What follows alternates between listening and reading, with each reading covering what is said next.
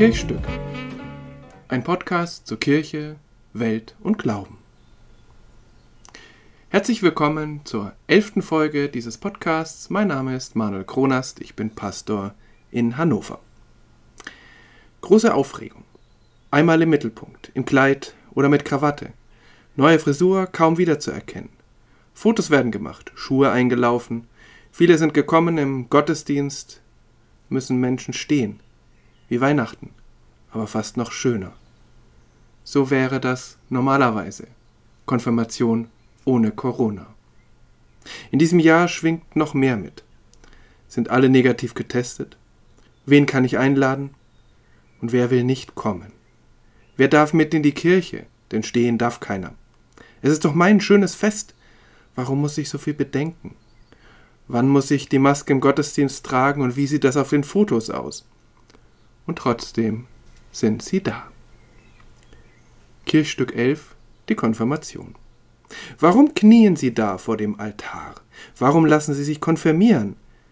Warum gehen Sie vorher ein Jahr in manchen Gemeinden auch länger in den Konfirmandenunterricht?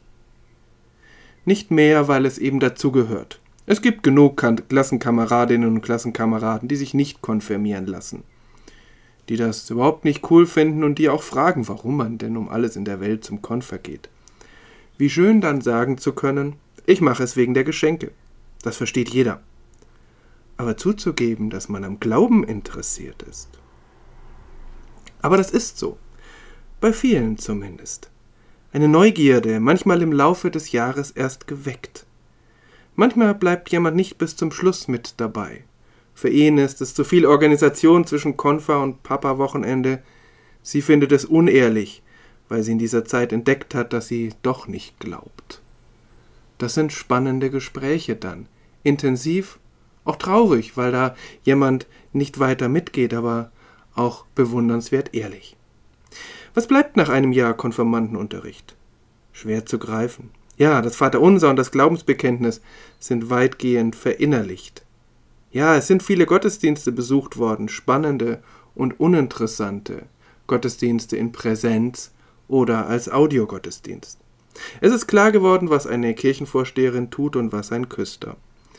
Gespräche waren möglich über das eigene Leben und darüber, was der Glaube damit zu tun hat. Etwas verschämte Gespräche und sehr intensive. Und dann die Pandemie. Konfirmandenunterricht wird kürzer, zeitweise digital. Nur wenige Gesichter sind dann zu sehen und wenn es dann wieder in Präsenz weitergeht, sind Gesichter versteckt hinter Masken. Und auch hier, ganz vieles steht gegen ein einfach mal Konfer machen. Hygiene, Desinfektion, Masken, Abstand. Und doch entsteht da etwas. Immer wieder. Vielleicht gerade, weil es so anders, so wenig selbstverständlich ist. Und dann ein Weihnachtshörspiel, gemeinsam geschrieben und dann getrennt aufgenommen. Jeder und jeder einige Sätze auf das Smartphone und dann schneidet es einer zusammen. Am Heiligabend in der offenen Kirche zu hören. Anderer Lernstoff als früher, aber das war auch schon vor Corona so. Nicht mehr Dutzende von Liedern auswendig gelernt und viele andere Texte. Das wird später fehlen, sagen einige, die das früher mitgemacht haben. Das stimmt. Aber was bedeutet das? Und was ist stattdessen?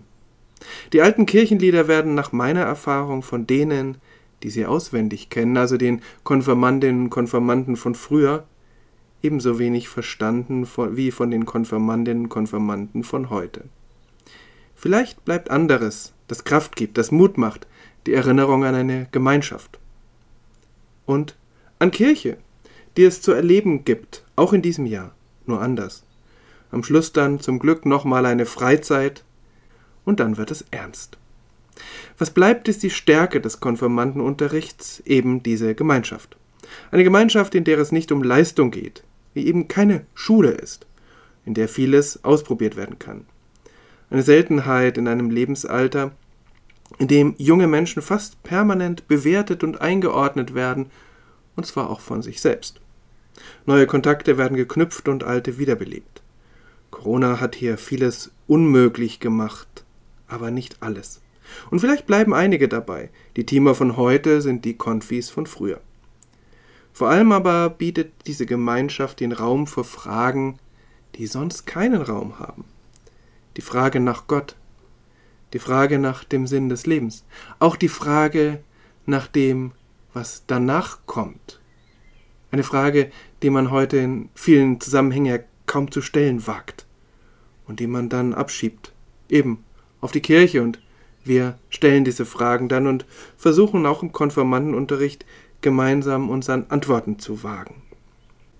Die Frage nach den tiefen Wurzeln unserer Kultur ist ja auch die Frage des Glaubens. Wir Alten werden in Frage gestellt, auch und gerade im Glauben, im Gottesdienst, in der Kirche. Welch ein Glück! Interessanterweise stimmt dann in vielen Fällen auch die alte Weisheit nicht mehr, dass man Menschen nur konfirmieren muss, um sie dauerhaft aus der Kirche zu vertreiben. Sie kommen wieder, viele von ihnen, vielleicht nicht dauerhaft, aber doch immer wieder mal, als jugendliche Teamerinnen und Teamer später, bei Hochzeiten und Taufen und ab und zu auch mal zwischendurch zu Gottesdiensten als Kirchenvorsteherinnen, weil es diese Gemeinschaft gegeben hat und weil dort über ganz anderes geredet werden konnte. Auch um solche Geschenke geht es bei der Konfirmation und vielleicht stimmt es dann ja auf besondere Weise, ich lasse mich konfirmieren wegen der Geschenke. Die Konfirmation ein altes Kirchstück, das sich immer wieder häutet und dann neu und besonders glänzt. Bis zum nächsten Mal. Bleiben Sie, bleibt behütet.